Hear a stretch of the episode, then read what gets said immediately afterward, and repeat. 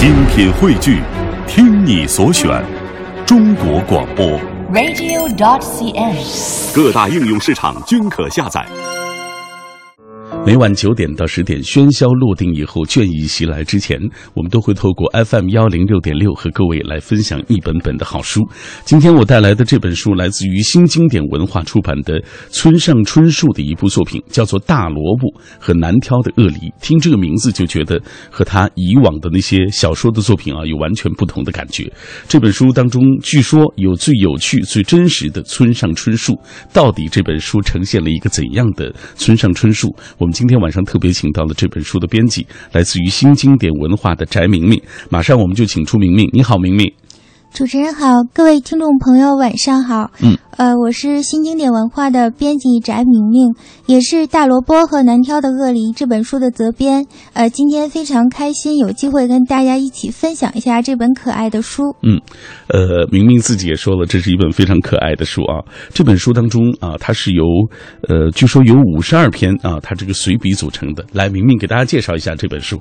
啊，好的，呃，《大萝卜和难挑的鳄梨》呢，呃，这是村上春树在创作完成长篇巨著《伊口八四》以后，为日本的一本非常有名的时尚杂志《安安》所写的一系列随笔的合集。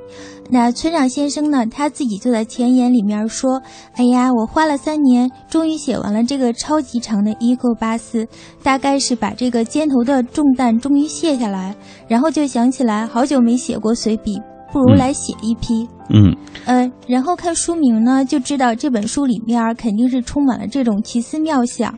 呃，他写了这个关于大萝卜的怪谈，呃，怎样挑选好吃的鳄梨，还有和海豹接吻的感觉，可以说是囊括了形形色色的这种有趣的话题。嗯，明明已经简单的为我大家介绍了一下啊，这本书包含五十二篇风趣简洁的，还有清新的这些随笔啊，每篇都可以理解为村上本人的这个日常的唠叨。而村上春树啊，他本人在这个前言当中也写到，他说：“我的本行是写小说，基本上认为随笔就好比是啤酒公司生产出的乌龙茶，但是世人也有许多人认定自己是喝不来啤酒，只爱喝乌龙茶的，所以自然不能够偷工减料。而一旦决定生产乌龙茶，那么目标直指生产出全日本最美味的乌龙茶，就是一切写作人啊理应拥有的这样一种气概。所以你看，就村上。”让春树给自己也定下了目标，他既然是写这个做乌龙茶，咱就好好做乌龙茶，呃，就是摒弃以前自己所写小说的那种种种的一种写作的手法。所以今天我们就请到了明明啊，我们接下来要为大家详细的介绍这本书《难大萝卜和难挑的鳄梨》。以下我们要透过一个短片来了解一下这本书所讲述的大致内容。大萝卜和难挑的鳄梨是村上春树在创作完成长篇巨著《E.Q. 八四》后，为日本超人气时尚女性杂志《安安》撰写的一系列生活随笔的合集，是村上的最新作品。书中收录了村上春树的五十二篇风趣、简洁、清新的随笔，配以画家大桥部的五十二幅美丽插画，每一篇都可以理解为村上的日常唠叨。他用幽默的语言写下对蔬菜的心情，民间关于大萝卜的怪谈，挑选好吃鳄梨的超能力，终极慢跑道和海豹接吻的感觉。这本书囊括了形形色色的有趣话题，将他观察生活的独特视角和感受一一展现在读者面前。有时很可爱，有时又很酷，有时很幼稚，有时又很深奥。在这本书当中啊，村上春树自己说：“对我来说，恰到好处，呃，成了人生的一个关键词。长相不英俊，腿也不长，还五音不全，又不是天才，细想起来几乎一无是处。不过自己倒觉得，假如说这样恰到好处，那就是恰到好处了。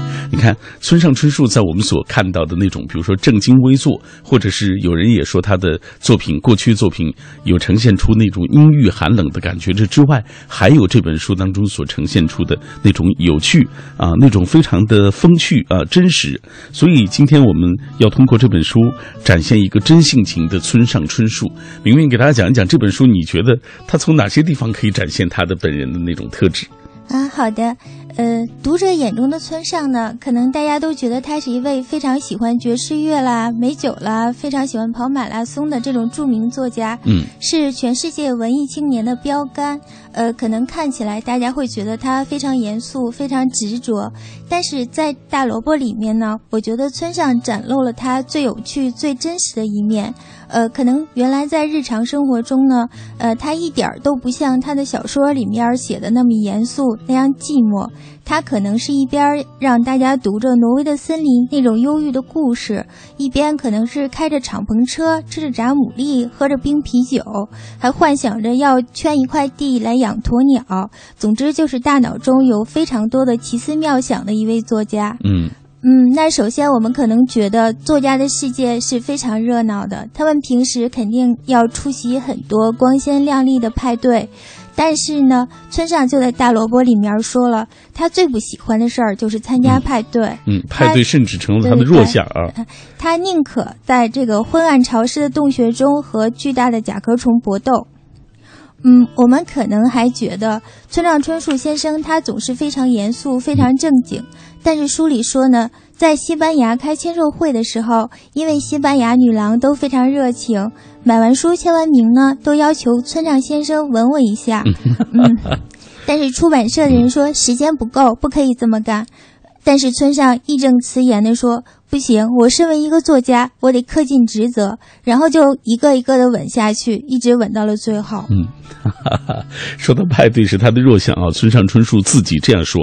他说他有最认为最理想的派对应该是这样，就是人数十到十五人之间，人们悄声的交谈，大家不用交换什么名片，也不谈论工作，房间的一角弦乐四重奏，规规矩矩的演奏着莫扎特。呃，不怕人的暹罗猫能够惬意地睡在沙发上，美味的黑品诺葡萄酒已经打开了瓶盖，从露台可以眺望夜幕下的大海，海面上浮着半轮琥珀色的月亮，这是他喜欢的那种派对的样子，就很安静，呃，很恬静的那种样子啊。其实你你知道，这种随笔，我觉得比起小说来，它可能更容易展现一个真实的一个作家的一个状态，就是他可能。在那些小说当中，因为它是虚构的成分嘛，他也要营造某一种气息，所以就不容易把自己真实的一个状态加入进去。而随笔的作品就很容易啊。这本书当中其实也写到了很多啊，村上春树，呃，他说有这个什么挑选鳄梨的这种能力，他喜欢吃这个鳄梨啊，他怎么说的？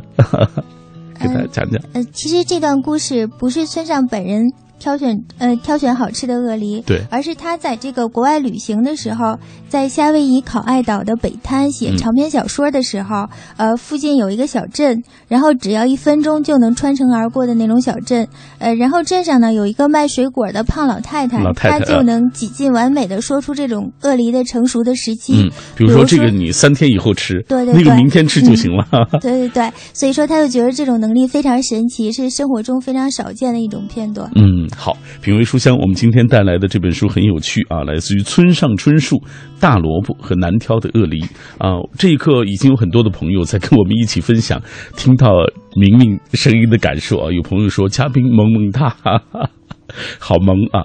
呃，还有朋友在分享他们读过的，比如说村上春树的一些其他作品。自然，他引用了村上春树在挪威的森林当中的一段话。他说：“正值青春年华的我们，总会一次次不知觉地望向远方，对远方的道路充满了憧憬。尽管忽隐忽现，充满迷茫，有时候身边就像被浓雾紧紧包围一样。那种迷茫和无助，只有自己能够懂。尽管有些孤独，尽管用。”迷茫和尽管带着迷茫和无奈，但我依然勇敢地面对它，因为这就是我的青春，不是别的，只属于我的。还有朋友引用了村上春树说过的话：“亲爱的自己，现在的付出都会是一种沉淀，他们会默默地铺路，只会让你成为更好的人。”如今这段话已经成了很多人就是鼓励自己啊，这个也鼓励别人的一句这个鸡汤文了啊！各位，你听到的声音来自于小马带来的品味书香。我们今天为大家带来的这本书就是来自于新经典文化啊出版的这本书《大萝卜和难挑的鳄梨》。来到我们直播室当中和我们一起分享这本书的是这本书的编辑翟明明马上明明我们要通过一个短片来让大家详细的了解一下村上春树也回顾一下他这些年的作品。村上春树日本著名作家生于一九四九年。二十九岁开始写作他的处女作且听风吟即获得日本群像新人奖。一九八七年出版的挪威的森林日文版销量突破一千万册。二零零九年出版的《E.Q. 八四》被誉为新千年日本文学的里程碑。二零一三年四月，没有色彩的多基座和他的巡礼之年面世，七天突破一百万册。创日本文学史上的最快突破一百万册的记录。写作之余，热衷翻译英语文学、跑步、爵士乐等。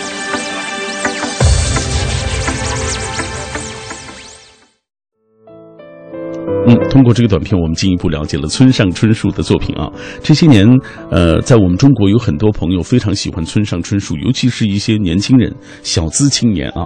嗯，来，我们继续打开这本书《大萝卜和难挑的恶梨》。明明，这本书当中你喜欢哪些篇章？呃，这这本书中喜欢的篇章太多了，可能一时说不完。我就说一个我自己最喜欢的吧。嗯，这本书里边我最喜欢的一篇是《恰到好处》。嗯，呃，这一篇呢写的是村上先生对上年纪这件事的看法。这也是一个很现实的问题，我们每个人都会遇到。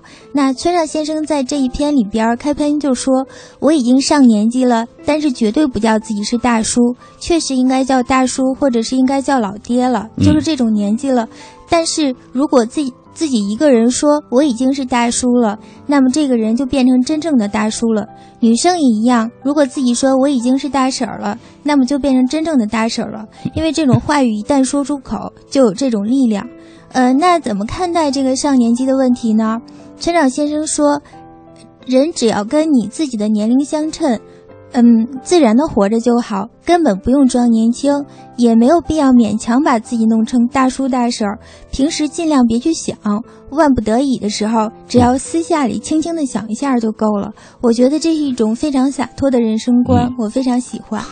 在很多人看来，这是阿 Q 精神啊！我喜欢的一篇是男作家与女作家啊。他说，走到书店里的小说书架前，只见男作家与女作家往往分架排列，而我写的书自然放在。男作家的架上，嗯，按照顺序排列，大抵是加在宫本辉与村上龙之间。也许有人会这么说：说这种事情难道不是理所当然吗？不过据我所知，外国的书店基本上不会根据住者的男女之别，把书区分开来上架排列。啊，他说，但至少在欧美没见过这样的分类，都是不分男女的，依照拉丁字母的顺序排列在同一个书架上。告诉他们，在日本其实是那样排的，人人都是十分诧异。然后他说，换个话题吧。上一次我去附近的渔行买鱼，只见，呃，这个多春鱼按照男女，也就是雌雄分开来卖，价钱就是。呃，是雄的便宜，雌的腹中因为有鱼子，价钱相应也更高。而雄的看起来纤细苗条，外观神气，可在余杭老板的眼中，这种一看就没有代谢综合症的体征，丝毫不值得表扬。所以你看，他把男作家、女作家和这个雌雄这个所谓多春鱼啊，做了一个比喻啊，做了一个比较，就觉得让人觉得特别的，怎么说？就是他。敢于这自黑，用我们的话来说，他说男作家也千万不能变得像这熊多春鱼一样，必须不逊色于女作家，写出美味的小说才行。他说我多着地张鹤牌的唇啊，嘎巴嘎巴的吃着味同嚼蜡的修长的多春鱼，也没个清晰的脉络。一个人这么提醒自己。然后他说我的小说读者打一开始就一贯是男女参半的，而且是女读者中以美女居多，这一点让他觉得特别自豪。村上春树啊，难得用这样一本书为我们，难得用一个轻松的、简洁的啊、愉快的这样的方式跟我们一起分享他的感受。这就是他的随笔《大萝卜和难挑的鳄梨》。今天在节目进行的过程当中，有很多朋友也在分享他们听到或者是读到这本书的一些感受。呃，比如说，我们来看看大家的留言。刚刚，呃，也看到，好。哎，这位七一长歌，他说：“与村上春树的成名作《且听风吟》和《挪威的森林》不同，这本《大萝卜和难挑的鳄梨》更像是和读者聊天儿唠家常、聊蔬菜，还有那些大萝卜的趣事，显摆一下鳄梨什么样是更更好吃的，以及暴露自己。”这个与海豹接吻的这个恶趣味啊，字里行间都透着对生活的好奇与热爱。或许这个健谈而又满是孩子气的怪老头村上春树，比那个作为小说家的春树要更可爱，也更有人缘我觉得他说的挺好，就是因为小说它的确就像我们刚才所说的，小说不容易展现一个作家的真性情，而这种随笔啊，你就可以随时的展现他。自己的这种种种的一些趣味，啊，和他的感受。各位，你听到的声音来自于中央人民广播电台文艺之声的品味书香。我们今天和各位一起分享的主题啊，就是来自于村上春树的这本书《大萝卜和难挑的鳄梨》。在节目进行的过程当中，你也可以通过微博、微信，还有蜻蜓 FM 啊，跟我们来分享你读村上春树作品的种种的感受吧。嗯，到底你喜欢村上春树的哪一部作品？那一部作品当中呈现出的，啊，村上春树他的这个所谓写作的风格是怎样的呢？啊，都可以跟我们一起来分享。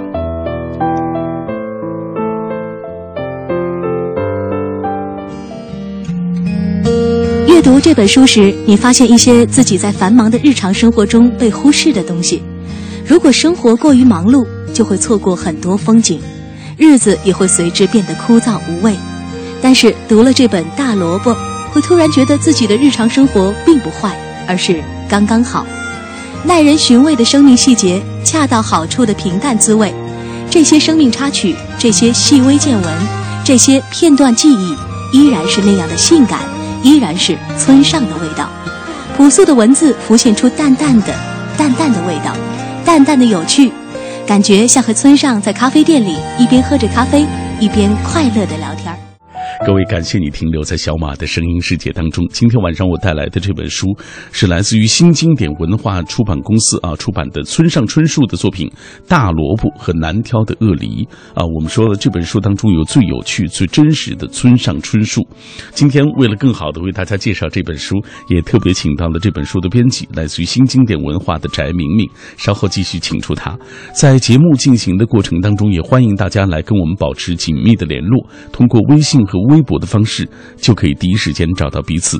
微信参与的方式是微信公众平台当中搜索“文艺之声”，而微博参与的方式是新浪微博中搜索“品味书香”或者“小马 DJ”，你就可以第一时间在我们的直播帖之下给我们留言了。刚刚小小的粉红兔子已经提醒我们了，在蜻蜓 FM 上，呃，现在是看得见啊，听不到，然后没有办法在这个所谓聊天室当中跟我们一起来分享他听节目的感受。嗯，我们也试着打开了了蜻蜓 FM，今天晚上可能出现了一些故障啊。那今天我们借由这本书啊，也和各位通过微信、微博来聊一聊村上春树的文字。你喜欢的村上春树的文字都有哪些？他作品有哪些？啊，那部作品所呈现出的内容又会？有怎样的一些不同呢？这样，明明，接下来我们也看一看大家的留言。贺兰鸣笛说，不同的人读出的村上春树是各有不同的，这正好说明了村上春树驾驭文字的功力了得，或清新流畅滋润心灵，或者是阴郁鞭策看透世情，或者制造迷离梦幻的文字世界，都关注着现代日本人精神的生存状态，进而关怀人类共同面临的生存困境和生命脆弱。相比较而言，他的随随笔要更容易啊，也更容易进读进去，增长知识之余，也会被他对生活的那种热忱所深深的感动。还有微信平台当中风信子的花语，这位阿姨说，越贴近生活，你会觉得它越回归简单自然，越会让自己和读者感到很舒服这种状态。呃，来分享圣月心理。他说，村上春树在他的作品《五五》中这样写道：“我以为人是慢慢变老的，其实不然，人是一下子变老的。在我看来，我也认为人是慢慢变成熟的，其实也不然，人是一下子变成熟的。好吧，大家都像这个嗯绕口令一样啊，这么熟熟的能够记住村上春树的一些文字，很不容易。还有朋友提到了，就是呃。”近近两年，由于眼睛的关系，很少完整的读完一本书。听小马以前介绍过啊，你们的节目介绍过，买了一本没有色彩的多奇作和他的《寻礼之年》啊，据说是最快在日本创造销售一突破一百万册的那部作品。明明你自己读过的这村上春树的文字还有谁？有哪些？呃，我读过的村上春树的作品可能比较多。呃，从他年轻时代所写的《呃且听风吟》《挪威的森林》，然后一直到后来的《巡洋冒险记》《综合性小说《E.Q. 八四》，还有随笔五笔五杂的心绪，嗯，还有插图本的棉，以及去年刚刚出版的没有色彩的多奇作和他的巡礼之年。我觉得从中可以看出，村上春树是一个非常具有多面性的作家。嗯，呃，他的文字呢，也可以让你觉得非常的惆怅，比如说《挪威的森林》，还有没有色彩的多奇作，也可以引起你对这个世界的思考，比如说《天黑以后》和《E.Q. 八四》中所展现的这种综合性的世界。呃，但是提到他的随笔呢，却又让人觉得是另一个侧面，呃，是展现了一位像邻家大叔一样非常可亲可爱的村上。所以说，我觉得他这些侧面是非常非常有意思的。嗯，呃，刚刚呃，明明已经，因为他是专门就是负责这个做村上春树的一些相关作品的一些编辑工作的啊。这本书我呃注意到他的这个翻译工作啊，他是一位呃翻译家，叫做施小伟啊，他其实也翻译过村上春树的很多作品，嗯，呃，翻译过《老师的提问》。E.Q. 八四，当我谈跑步时，我谈些什么？天黑以后，没有色彩的多奇座和他的巡礼之年等等啊，并不是我们以前更熟熟悉的那位啊林少华先生。呃，当然，就是通过这个不同的这个译者的翻译，可能呈现出的村上春树的那个文字的感觉也不一样啊。来，呃，我们继续看一看大家的留言。呃，刘红红他说看到书名就觉得挺有趣的。耐人回味的生命细节，恰到好处的平淡滋味。每个人的一生都是有很多无数的这个小细节组成的，就是这样的一些细节才会更人让人回味。同样，一个人的一生有轰轰烈烈的辉煌，但更多的是平平淡淡的柔美。人是需要一种平淡的，这种平淡悄无声息，但又无处不在。这就像是在说这本书的感受一样，就是你读这本书，你觉得好像，嗯，文字很平淡，但是。当你读进去的时候，当你啊也能够融入他的那种呃简洁并且清新、很有趣的生活的时候，你会觉得村上春树啊这样一个在我们过去眼中有一些严肃的，甚至通过作品呈现出的有一点呃阴郁的这样一个人，其实他的生活中也有很多啊丰富多彩的另外的一面。品味书香，今天晚上我们继续来和各位一起分享大萝卜和难挑的鳄梨，来自于村上春树。今晚分享《大萝卜和难挑的鳄梨》这本书中有最有趣、最真实的村上春树，他用平淡的恰到好处的笔触，描绘出耐人寻味的生命细节，让人发现日常生活中忽视的有趣的东西，找回遗忘许久的自己。村上说：“我们每个人都需要明朗积极的神话，当做生存下去的凭据。”而本书所记录的事情，或许就是村上。积极生活的凭据。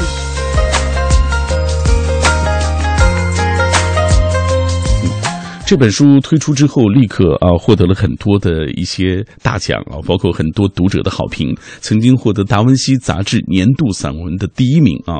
呃，接下来我们也请呃翟明明给大家介绍一下这本书它这个推出之后的反响的情况。嗯，大萝卜这本书推出之后呢，那可能是不仅是媒体方面，在读者中也是有非常多的好评，有很多人的反应就是又惊又喜，很多读者更是直接的高呼，简直是醉了。嗯，为什么会有这种反应呢？那大萝卜这本书，它在日本推出之后得到的一个评价就是，呃，被评价为全日本最美味的乌龙茶。嗯，呃，那大概只有这样一位热爱生活的村上先生，才能把这种微不足道的生活细节做成让人久久回味的美丽美丽的乌龙茶。那我们内地的媒体报道就说呢，嗯，深藏在大萝卜这本书中的。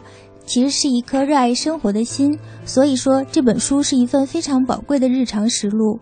呃，那我们的热心读者还说，读这本书感觉就像跟村上在咖啡店里轻松的聊天，可以了解到他是一个非常的可亲可爱的人。嗯。呃，在我们的微博的平台当中啊，有朋友提到了说这本书文字有韵味，但是我觉得这个画家大乔布他插画更有趣，很萌啊，很有童趣啊，让人有放不下的感觉，更映衬了呃春树对于世界有一颗长不大的心。其实一本书能够有传神的插图，也是为作品添彩的，就像宫崎骏的动画配上久石让的音乐，也是相得益彰啊。呃，这本书当中其实这个大乔布的这些这些。这话都不难，但是你看上去就就觉得和他每一篇的那个内容是特别相符的啊。嗯，这个大乔布的情况，你给大家简简单介绍一下吧。呃，大乔布是日本一位非常有名的插画家，他为日本许多小说的呃小说家的这种作品都配过图。嗯，然后村上其实以前就非常喜欢跟插画家合作，在去年我们推出的五笔五杂的新序中，就跟日本有名的画家安西水丸先生也合作过。嗯，而且我们去年还有一本插图本的村上小说《棉》，还有今年推出的续集《袭击面包店》，都是这种图文并茂的形式。嗯，他是跟德国的画家卡卡特曼施克女士。是合作，呃，这次配的插图呢，就是非常有超现实色彩，可以说他每次跟插画家合作，呃，风格都不一样，这种表现方式是非常多种多样。嗯，袭击面包店是呃现在即将要上市的，即将要上市，非常美丽的一本插图本小说。嗯，好，我们也期待着能够早一点读到袭击面包店，还是由明明来做的编辑工作。谢谢大家。好，呃，希望有朋友啊，有更多的朋友能够支持这本书。那接下来我们继续回到这本书里吧。其实，呃，我还有一个推荐啊，想跟各位来说，就是它每一篇背后它都有一个本周的村上，这个给大家讲一讲，挺有意思的。呃，本周的村上这个栏目呢，可能因为，嗯，这本书中的散文都是当时的《安安》杂志上的连载，呃，所以在每每个专栏的背后呢，他都会写一下，呃，当时写这篇文章时的心情，或者是记录当时的这种奇思妙想，或者是播报一下身边的琐事，呃，非常非常符合村上这个人摩羯座的这种作风，很有意思。呃，比如说，我给大家读两条其中的这种。本周的村上，本周的村上，嗯嗯，第一条，嗯，等红灯的时候呢，我只顾从后视镜观察一旁的猫咪，结果错过了信号灯变绿的时机，呃，被后面的车主责骂。呃，第二条呢，呃，好像没有传送带上坐着寿司师傅的回转寿司店，是因为会头晕眼花呢？嗯，大家听了是不是觉得非常的有意思？嗯，其实这样读可能有点无厘头的感觉，但是你要配合着那个文章来看，你就觉得哎哑然失笑啊。接下来我要跟各位来分享我喜欢的一篇啊，就是得穿西装啊。这个村上春树，你才发现他是一个基本上不太喜欢穿西装的，就喜欢穿那种很很轻松的服装的那种人。但是有时候呢，他也要呃这个有一些机会必须得穿西装啊，到一些正式的场合去。他说。今所买的西装当中，印象最深刻的就是获得文艺杂志群像新人奖的时候，在颁奖仪式上穿的那套。那年三十岁，连一身西装都没有，便跑到青山的 VAN，也就是如今的布克兄弟那个店里，买了一身橄榄绿的棉布西装。当时是初夏，还买了一条米色的衬衣和茶色的针织腰带。因为没钱买皮鞋了，就穿着一双褪色的匡威运动鞋去了。如今偶尔穿西装时，还会有意无意地想起那套棉布西装。偶尔我也会想，既然有了西装，应该更常穿才是。可是太麻烦了，就他觉得穿西装是一个特别，就特别麻烦的一个事情。那这篇里边，我印象最深刻的一句话就是村上先生说，他买西装大多数都是为了呃穿着去买西装而买。呃，对对对对，他说了，买西装的时候我是穿西装去的，因为短裤加凉鞋这样一身打扮走进服装店，挑选西装会很不方便。穿好西装系好领带，套上皮鞋，先利索的将大脑基本调节成西装模式，然后再去买，就是他必须要得调节成那个模式，他才能再去买。好，哎，接下来我们再来给我们讲几个你所喜欢的篇章来。呃，里边有一个我比较喜欢的故事，就是《海豹之吻》。嗯，呃，这是这是一篇非常无厘头的随笔，呃，就是写呢，嗯。村上先生他他在挪威的时候买了海豹油，可是售货员大婶好像在暗示这个可可是很腥哦，你们外国人喝得了吗？嗯，然后我们的村上呢他就开始较劲，呃，大家都知道他有一种不服不肯服输的这种怪脾气，所以他每天呢早上都慢慢的喝上一大勺，嗯，他是屏住呼吸一口喝下去，然后再喝一大杯水，然后即使这样还是腥的，就好像早上睁开眼睛一看身上骑着一头大海豹，怎么推都推不开。而且还还被他强行撬开了嘴巴，把舌头伸了进来，真是想一想都可怕。那这个海豹油呢？它到底有没有促进健康的效果？村长说大概有，但我觉得呢，这可能不是海豹油的功劳，而是他每天早上都要捏着鼻子喝这种东西。如果再没有效果，岂能饶了他？可能正是这种决心呢，增进了他的健康。我觉得这是一个非常非常可爱的故事。来，呃，还有很多很有意思的文字啊，比如说蔬菜的心情。他说：“这个看一部电影，世界上最快的印第安摩托征，安东尼·霍普金斯扮演的老人说过一句台词，说不追求梦想的人就跟蔬菜一个样。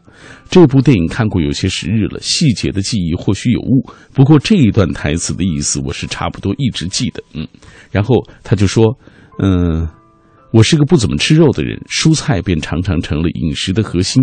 我也喜欢去超市或者蔬菜店里买东西，亲自挑选蔬菜，将水灵灵的新鲜卷心菜拿在手上，便会跃跃欲试，说好今天该怎么来料理这家伙。世界只怕还会有不少男人面对着美丽的姑娘便蠢蠢蠢欲动，而在于我，对于无非就是卷心菜。茄子或者芦笋，不管啊好还是罢，我都会对它啊产生一些兴趣，想着今天晚上该怎么来。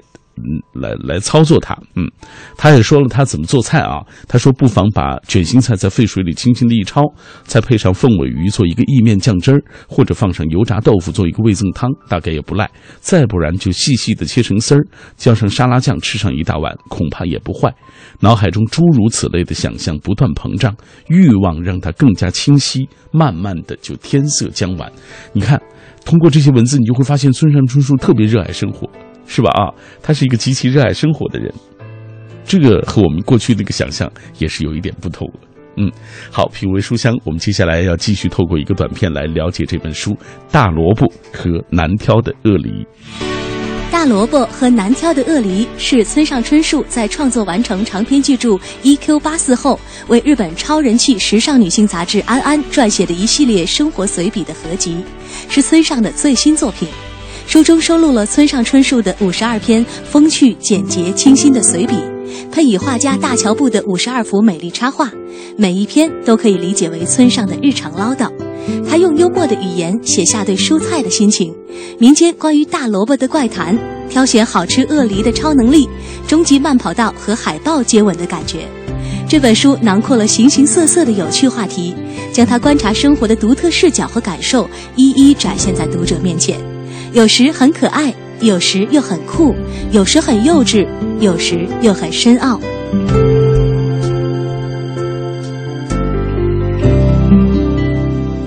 有时很幼稚，有时又很深奥，这就是一本书所呈现出的村上春树。接下来，来明明给大家讲讲这本书有意思的东西，其实特别多，特别幽默的东西特别多，你给大家讲讲来。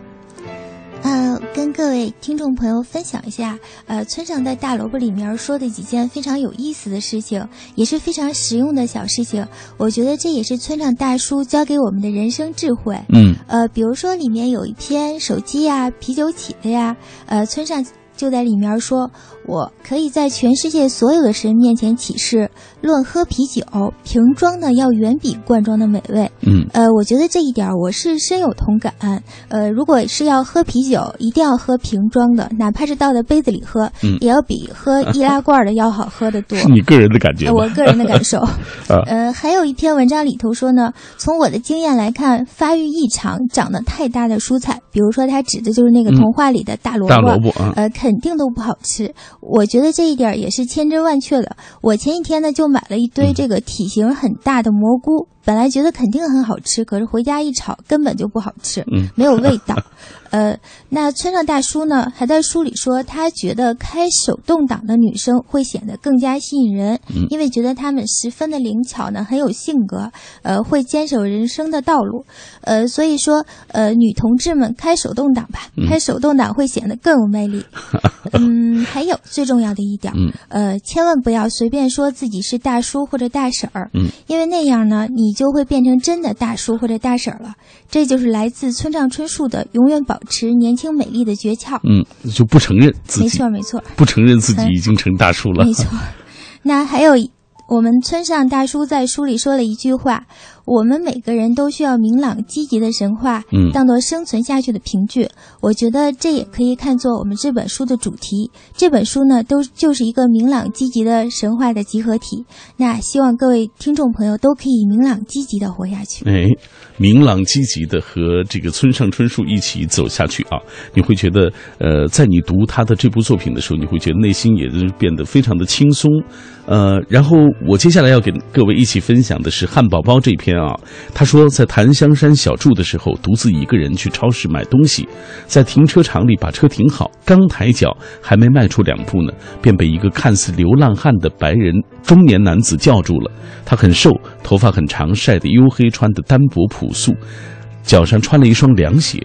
在从服装上看，与当地的普通市民的确难以分辨，但是肤色绝非在宾馆游泳池边喝着带吉利鸡尾酒晒出来的那种，这一点从整体感觉上可以推断出来。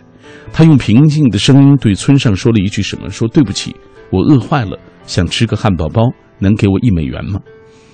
村上说：“我大吃一惊，虽然时常看见流浪汉在街角喊着‘行行好’，但还是头一回遇到如此明确说出目的和金额来寻求帮助的人。”环顾四周，只见停车场前方有一家汉堡王，还有烹肉的香味儿微微的飘扬过来。自然，我给了那个人一美元，一则是因为我不禁萌生了恻隐之心。正当饥肠辘辘的时候，有汉堡包的香味儿漂浮而至，想必令人难以忍耐。再者，是因为他采取了与其他流浪汉迥然不同、独具匠心的求助方式。对于这种策划能力，我由衷的感到钦佩。于是，我也从钱包中摸出了一美元，说了声“请享用汉堡包吧”。那人依旧用平静的声音，全无笑意地说了一句“谢谢”，把钱塞进衣兜里，朝着汉堡王的方向走去。凉鞋发出了很酷的声响。事后忽然想到，或许应该递给他三美元。对他说一句：“吃汉堡包的时候，请再喝一杯奶昔。”然而为时已晚。我这个人生来就比别人脑筋转得慢，当一个念头浮上脑际时，大多已是时过境迁。可是由这个故事得出的教训又是什么呢？其实，就算你问我，我也不太清楚。说不定就是人的想象力这玩意儿，如果不限定在某一个范围之内，便不能够充分的发挥功能。如果他只是仅仅含糊其辞地说“我肚子很饿”，不管多少给点钱吧，没准儿我们就不会有所触动。或许只是义务性的给一个二十五美分就了事，可是他却具体而直接的提出：“我想吃个汉堡包，能给我一美元吗？”我们就无法认为事不关己，甚至还会思前想后。要是自己不巧沦落到对方这种境地，又该是什么样的心情呢？便几乎条件反射般的递给他一美元。并且在内心的一隅祈愿他用那钱吃一个汉堡包，变得稍稍幸福一点。不过反正都要掏钱的，还是想让他喝上一杯奶昔。然后下面的这个本周的村上是这么写的：本周的村上最近买的东西里，耐克的跑步用耳机是第一利器。嗯。这就是我们完整的一篇啊，给大家读了。这个文字你看就这么多啊，大概七八百字的样子啊，呃，但是确实，村上抒发了自己在那时那刻因为一件事情或者因为呃种种的一个际遇啊，就突然萌发出的一篇小的文字。汉堡包这篇啊，也是能够呈现村上春树的那种，比如说他的善良，还有就是他可能。呃，就像他说的，脑筋转的有点慢，等人家走了以后，他才意识到，哎，应该给人家给三美元啊，让他喝一杯奶昔等等这样的感受。今天在节目进行的过程当中，呃，也有很多的朋友在分享他们听到啊这本书的一些感受。有朋友问了，这本书为什么收录的是五十二篇？是有意为之还是随意而为啊？啊，那这是大约在一年的过程中，他在《安安》这本杂志上所写的专栏。嗯。就是五十二篇，没错。所以这呃这本书收录的其实就是一年的文字。对这本书之后，在大约明年年初的时候，还会推出它的系列的第二本。嗯，呃，题目可能暂时定为《吃沙拉的狮子》，还是这种有趣的风格，希望大家喜欢。嗯，好，那我们期待着能够更多的。通过新经典文化读到更多的这个村上春树的文字啊，这其中有翟明明的功劳哈。好了，以上就是今天品味书香我们和各位一起分享的这本书，呃，来自于村上春树《大萝卜和难挑的鳄梨》。谢谢明明做客我们的节目，谢谢主持人，嗯，也感谢听众朋友收听今天的品味书香。呃，晚上十一点的时候，我依然会守候在这里和各位走两个小时的夜路。北京星空下，到时候期待各位停留在这里。OK，拜拜。